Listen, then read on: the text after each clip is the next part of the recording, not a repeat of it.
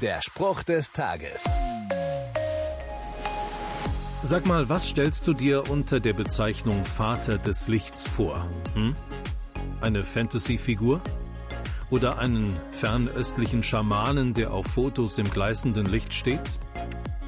Die Auflösung steht im Jakobusbrief. Da heißt es, alles, was Gott uns gibt, ist gut und vollkommen. Er, Achtung, jetzt kommt's, der Vater des Lichts ändert sich nicht.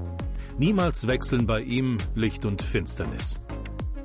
Wer hätte das gedacht? Gott selbst ist der Vater des Lichts. Anders gesagt, Gott ist durch und durch gut und Gott meint es auch gut mit dir. Wenn du daran Zweifel hast, dann sieh es als Versprechen und halte es Gott vor.